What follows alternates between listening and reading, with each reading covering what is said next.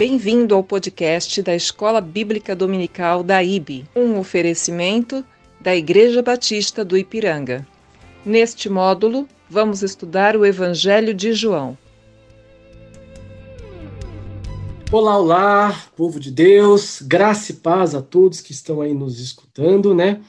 É, nós estamos agora no nosso segundo podcast e eu estou aqui novamente com meu querido irmão e amigo pessoal, Renato Alexandre, nosso professor da IB, da Sala Aquário de Bênçãos. É, Renato, bem-vindo mais uma vez, muito obrigado por ter aceitado esse nosso convite Fernando, sou muito grato pela oportunidade de estarmos juntos aqui conversando e espero que o primeiro episódio né, do nosso podcast tenha sido muito proveitoso para os nossos ouvintes. Legal, Renato. É isso que nós realmente é, esperamos. Né? O nosso desejo é que os irmãos possam ser edificados e aprender cada vez mais a palavra do nosso Deus. Hoje, na verdade, nós vamos aí dar uma continuidade é, no Evangelho de João, capítulo 6, e eu já quero começar com uma questão que, assim, salta aos nossos olhos. É muito perceptível, meu amigo Renato, os versículos 25 a 70, que ali de fato completa, né, o Evangelho de João, capítulo 6, ah, que nós, ao observarmos ah, a leitura, na leitura, na verdade, nós vemos que a palavra crer é um tema muito importante para o capítulo 6 de João.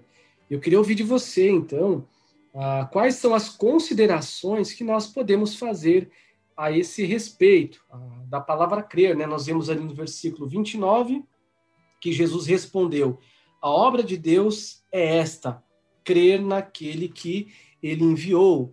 No versículo 30 também temos ali a questão de creiamos em ti.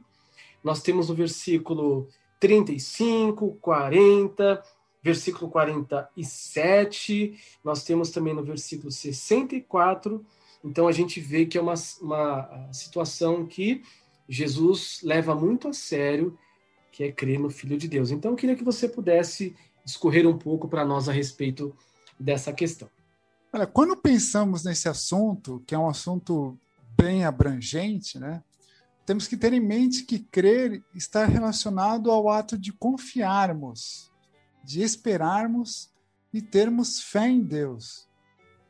Somado a isto está a importância da obediência à palavra, a sua palavra, né? aquilo que Jesus diz. Esta obediência, por um lado, ela não pode ser seletiva, nem temporária, nem ser vacilante. Ou seja, a, até aqui, até essa página, até a página 2, 3, eu obedeço, né? Daqui em diante, deixa comigo. Não, não pode ser desta maneira. Fernando, você sabe que eu gosto muito de dicionário, né? E aproveito aqui para fazer uma citação do o novo dicionário da Bíblia, organizado pelo J.D. Douglas. Ele pontou da seguinte forma: a fé é a atitude mediante a qual o homem abandona toda confiança em seus próprios esforços para obter a salvação. E continua dizendo né, que é a atitude de completa confiança em Cristo, de dependência exclusiva dele, a respeito de tudo quanto está envolvido na salvação. Então vejam só, né, nós estamos comentando sobre o, o capítulo 6 mas como eu sempre é, costumo orientar né, o, o, pessoal lá da classe da escola dominical, é, antes de iniciarmos o estudo de João, é, eu comentei né, para o pessoal que tiver essa disponibilidade para ler todo o livro. Porque olha só, Jesus ele vem, habita conosco, realiza inúmeros sinais, milagres, né? Nós vamos, nós já percebemos isso desde o capítulo 1 Aí uma compreensão mais abrangente, nós temos toda a obra da expiação de pecados, toda a questão de justificação. Então seria totalmente incoerente dedicarmos a ele parte de nossa confiança, parte de nossa crença nele. Aquilo que eu comentei, né? Uma obediência é, seletiva. Mas continuando, ou também uma crença mista.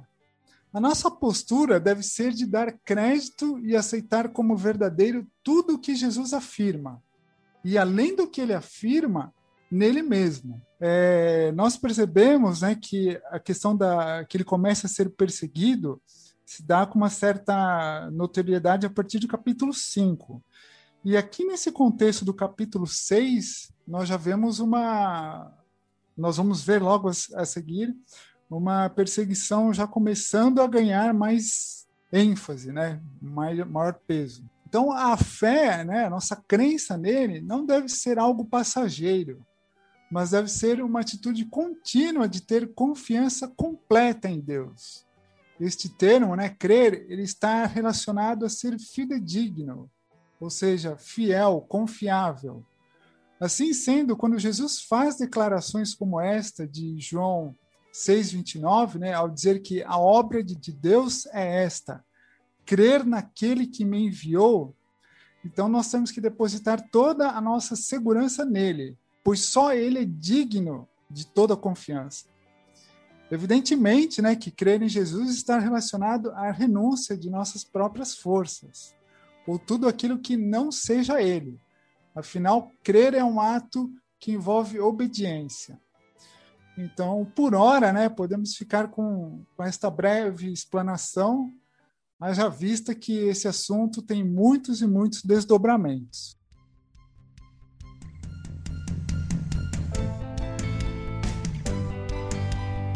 Muito interessante a tua, a tua resposta, na verdade, porque uh, faz com que nós pensemos em é, uma crença em Jesus não apenas meramente no campo da subjetividade, né? Mas também em ação. Então, a tua fala é muito interessante porque nós podemos pensar que crer implica em uma ação também, não é mesmo? E essa atitude do cristão, ela deve ser algo, como você disse, contínuo, permanente, e não apenas crer de forma temporária. Grande lição, uma ótima lição a esse respeito. E isso nos leva a uma segunda questão que eu queria tratar com você nesse nosso segundo podcast, ainda no capítulo 6, nós vemos que, primeiramente, as pessoas querem seguir a Jesus. E depois, de uma forma bem assim, repentina, né, por assim dizer, as pessoas começaram a criticá-lo, né, e até mesmo abandoná-lo. Nós vemos isso muito claramente nos versículos 60 em diante do capítulo 6 de João. Então, eu queria que você pudesse também, Renato, nos ajudar a entender essa questão. Que lições nós podemos tirar ah, desse triste fato de relatado ali é, no capítulo 6 do Evangelho de João? Olha só, tem dois versículos que chamam muito a minha atenção. O primeiro deles é o capítulo 6, né? nós estamos conversando referente ao capítulo 6, é, versículos 26 e 41. No 26, Jesus respondeu: A verdade é que vocês estão me procurando não porque viram sinais miraculosos, mas porque comeram os pães e ficaram satisfeitos. Versículo 41 coloca da seguinte forma: Com isso, os judeus começaram a criticar Jesus. O intervalo entre esses versículos é, teve uma conversa, né? O pessoal começou a a questionar o que Jesus falou e meio que colocando em dúvida. Então isso reforça é, aquilo que nós conversamos agora há pouco, né? É uma questão seletiva. Ah, enquanto né, nós estamos comendo os pães, estamos satisfeitos, está tudo bem, né? É, no, na parte anterior do capítulo 6, o pessoal queria colocar Jesus como rei à força. Sabendo Jesus que pretendiam proclamá-lo rei à força, retirou-se novamente sozinho para o monte. Nós não estamos aqui simplesmente para apontar né, erros de outras pessoas, pessoas do passado, estes erros que podem estar ocorrendo hoje mesmo, porque somente pela graça e misericórdia do nosso Senhor Jesus Cristo temos essa este dom da fé que podemos exercitar. Mas é uma questão curiosa, como as, as pessoas de uma hora para outra ah, enquanto estamos aqui comendo pães, estamos satisfeitos, mas depois começam a criticar Jesus. Né? Que lições podemos tirar disso? Que nós não podemos apenas observar Jesus como um fazedor de milagres, que está para atender às nossas necessidades. A lição que nós temos que tirar desse, desse fato é tudo aquilo anteriormente que Jesus já demonstrou através da sua postura, através do seu comportamento, através dos seus ensinamentos, é que ele é digno de todo respeito, toda honra, toda a nossa adoração e louvor.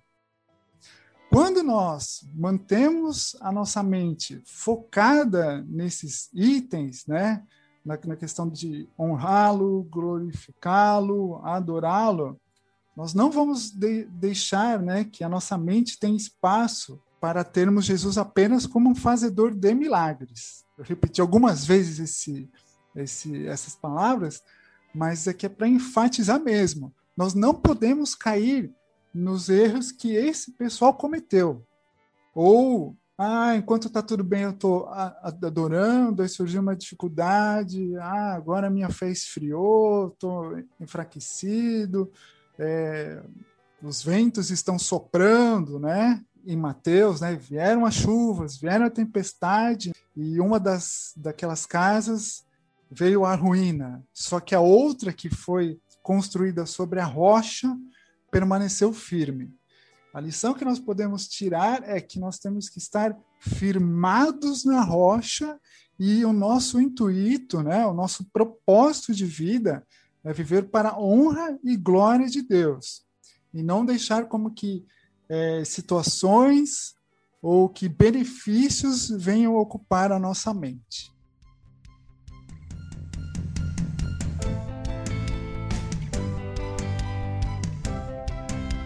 Sensacional, porque muitas pessoas querem seguir Jesus, mas simplesmente por achar que Jesus pode fazer a sua vontade. Mas na verdade não é dessa forma que funciona.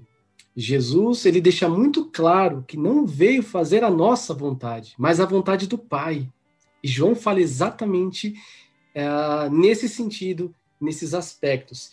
E você citou um texto, Renato, muito interessante, muito importante para o nosso podcast, que é Mateus capítulo 7, nos versículos 24 ali em diante, quando Jesus é, diz assim: Portanto, quem ouve essas minhas palavras e as pratica é como um homem prudente que construiu a sua casa sobre a rocha. Vai dizer que cai a chuva, e é muito interessante que a chuva ela bate nas duas casas.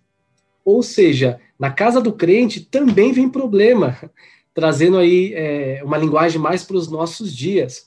Agora, o diferencial é onde nós estamos firmados é na rocha, que é Cristo Jesus, ou é na areia? E esse é o diferencial da vida cristã. Bom, isso nos leva, Renata, a uma terceira e última questão, já caminhando aqui para o nosso final, é, porque as demais questões, que temos muitas também no Evangelho de João e também no capítulo 6, que estamos tratando aqui hoje, mas essas demais questões, cada professor vai falar com certeza nas devidas salas, né, na nossa Igreja Batista do Ipiranga. Então, a última questão que eu tenho para ti é a seguinte: é, o tema da vida eterna, nós vimos ali no Evangelho de João, é um tema bastante reforçado, inclusive no capítulo 6, que estamos lidando com ele agora. A minha pergunta é: o que será que podemos aprender sobre isso? Olha, o tema vida eterna é um tema que me chama muito atenção.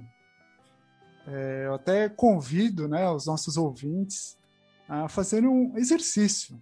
Você, né, na próxima leitura que você fizer do Evangelho de João, observar quantas vezes né, este assunto ele é tratado pelo nosso Senhor e Salvador Jesus Cristo. Ao longo de todo o Evangelho de João, nós temos é, explicações, citações, implicações referente ao que é vida eterna vida eterna é uma vida que nunca acaba? Essa seria uma resposta muito muito básica, né? Agora, vida eterna é um conceito complexo, é um conceito amplo. Vida eterna ela está relacionada em, no capítulo 17, versículo 3. Esta é a vida eterna, que te conheçam, o único Deus verdadeiro, e a Jesus Cristo, a qual enviaste. Esse conhecimento ele está relacionado a termos uma intimidade com Deus, a termos um relacionamento profundo com o nosso Senhor e Salvador Jesus Cristo. Então, é, é muito mais que um, um saber né, é, que é adquirido através de uma aula, de um livro, de uma informação. Então, informação é uma coisa. Agora, o conhecimento que se dá através da intimidade é bem diferente. E, e aí é que entra a questão de nós termos definições né, do que é vida eterna, porque é um conceito abrangente. Dentre elas, né, nós podemos entender que vida eterna é desejar que o rei do reino de Deus governe nossas vidas. Nós temos que entender que vida eterna é uma qualidade de vida que está ligada né, ao relacionamento com o pai e, e com o filho.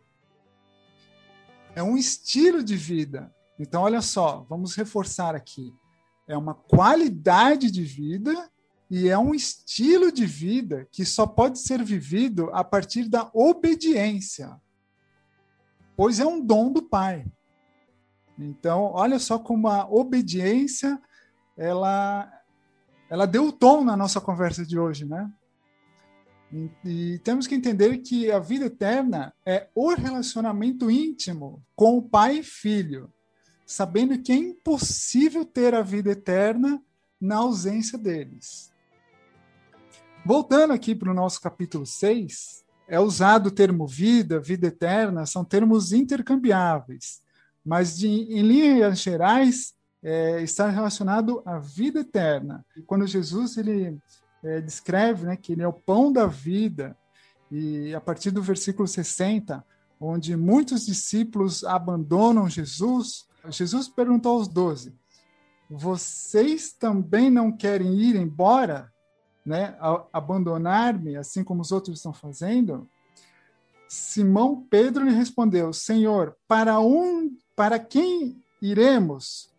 Tu tens as palavras de vida eterna.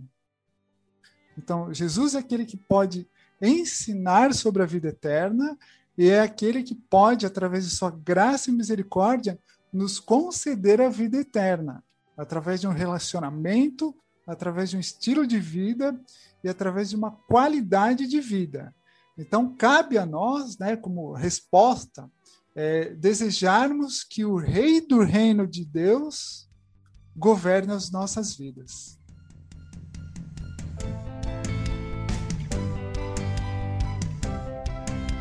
Estamos aprendendo muito contigo aqui e os nossos irmãos em casa, com certeza também, né? Então, é, vimos que vida eterna é o resultado daqueles que conhecem Jesus Cristo, né? Conforme o nosso irmão Renato citou aqui, João 17, versículo de número 3. E a diferença é que estaremos eternamente com ele um dia. Isso sim é para o futuro, mas já temos algo presente para nós agora, que é realmente conhecer o próprio Filho de Deus. Então, eu queria só fazer mais duas perguntas para o nosso irmão Renato. Agora é o teu hobby, meu irmão Renato. Olha, eu gosto muito de ler sobre cardiologia ouvir as palestras do Dr. Lair Ribeiro com relação à parte de suplementação, à parte cardiovascular.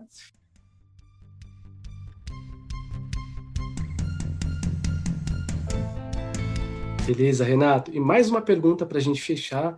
É, qual é o livro que o irmão atualmente está lendo, estudando?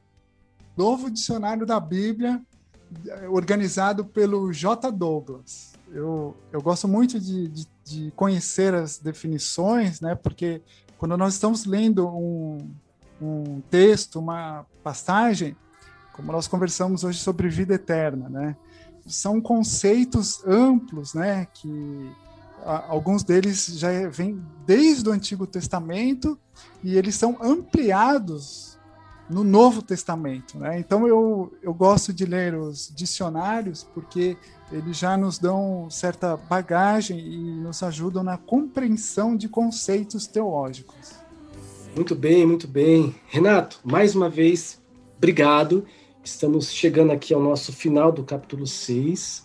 Ah, e o nosso desejo é que vocês leiam não somente o capítulo 6, mas toda a palavra de Deus. Certamente, cada um de nós será muito, mas muito mesmo edificado.